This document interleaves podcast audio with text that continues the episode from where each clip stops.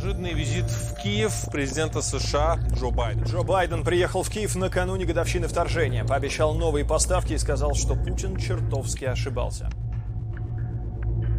Диверсанты на границе России. Русский добровольческий корпус заявил о выполнении боевых задач в приграничном российском селе. На Бахмут российская армия наступает с трех сторон, с севера, востока и юга. ВСУ могут отступить из Бахмута. Кремле утверждают, что этой ночью Украина атаковала Кремль и пыталась убить Путина. В офисе Зеленского отрицают причастность к атаке. У нас нехватка боеприпасов 70%! Шойгу! Герасимов! Где боеприпасы?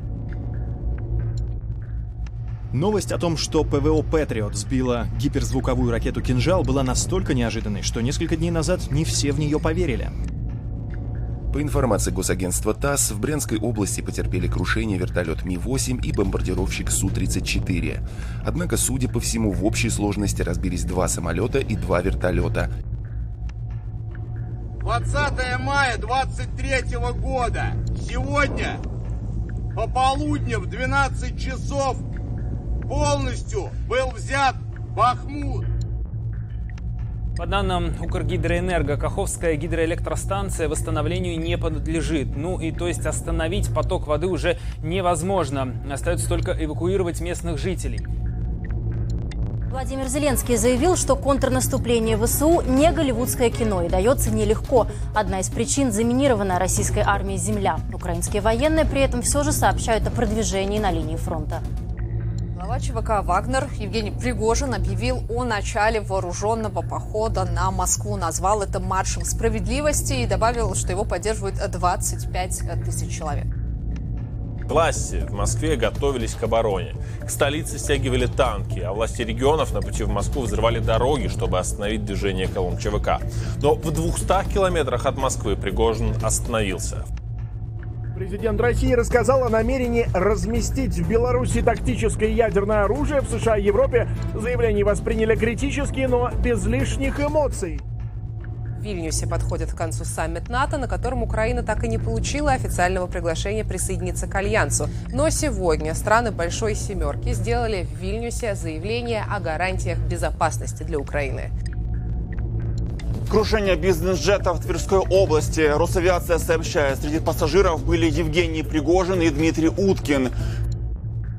Более 50 человек стали жертвами обстрела села Гроза в Харьковской области Украины. Спасатели продолжают разбирать завалы. Первый случай применения вооруженными силами Украины американских ракет увеличенной дальности атак МС. А ракетами были обстреляны аэродромы в Луганске и Бердянске. На российском десантном корабле, который атаковали ВСУ, могли быть 80 человек, так говорят украинские власти. Судя по фото, корабль выгорел полностью. Уже свыше 25 погибших и более 120 раненых. Это последние данные о последствиях массированной атаки по Украине.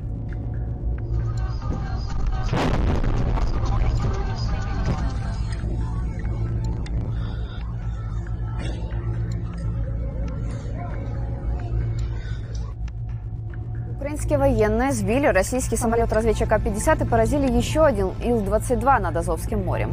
Пилот последнего запросил экстренную посадку в аэропорту Анапы.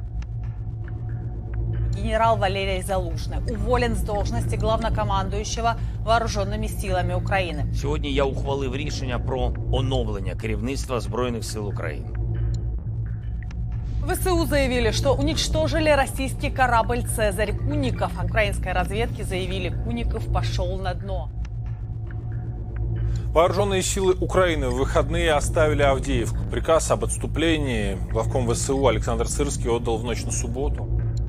В Краснодарском крае упал самолет А-50. Это уже второй самолет дальнего радиолокационного обнаружения, уничтоженный за время войны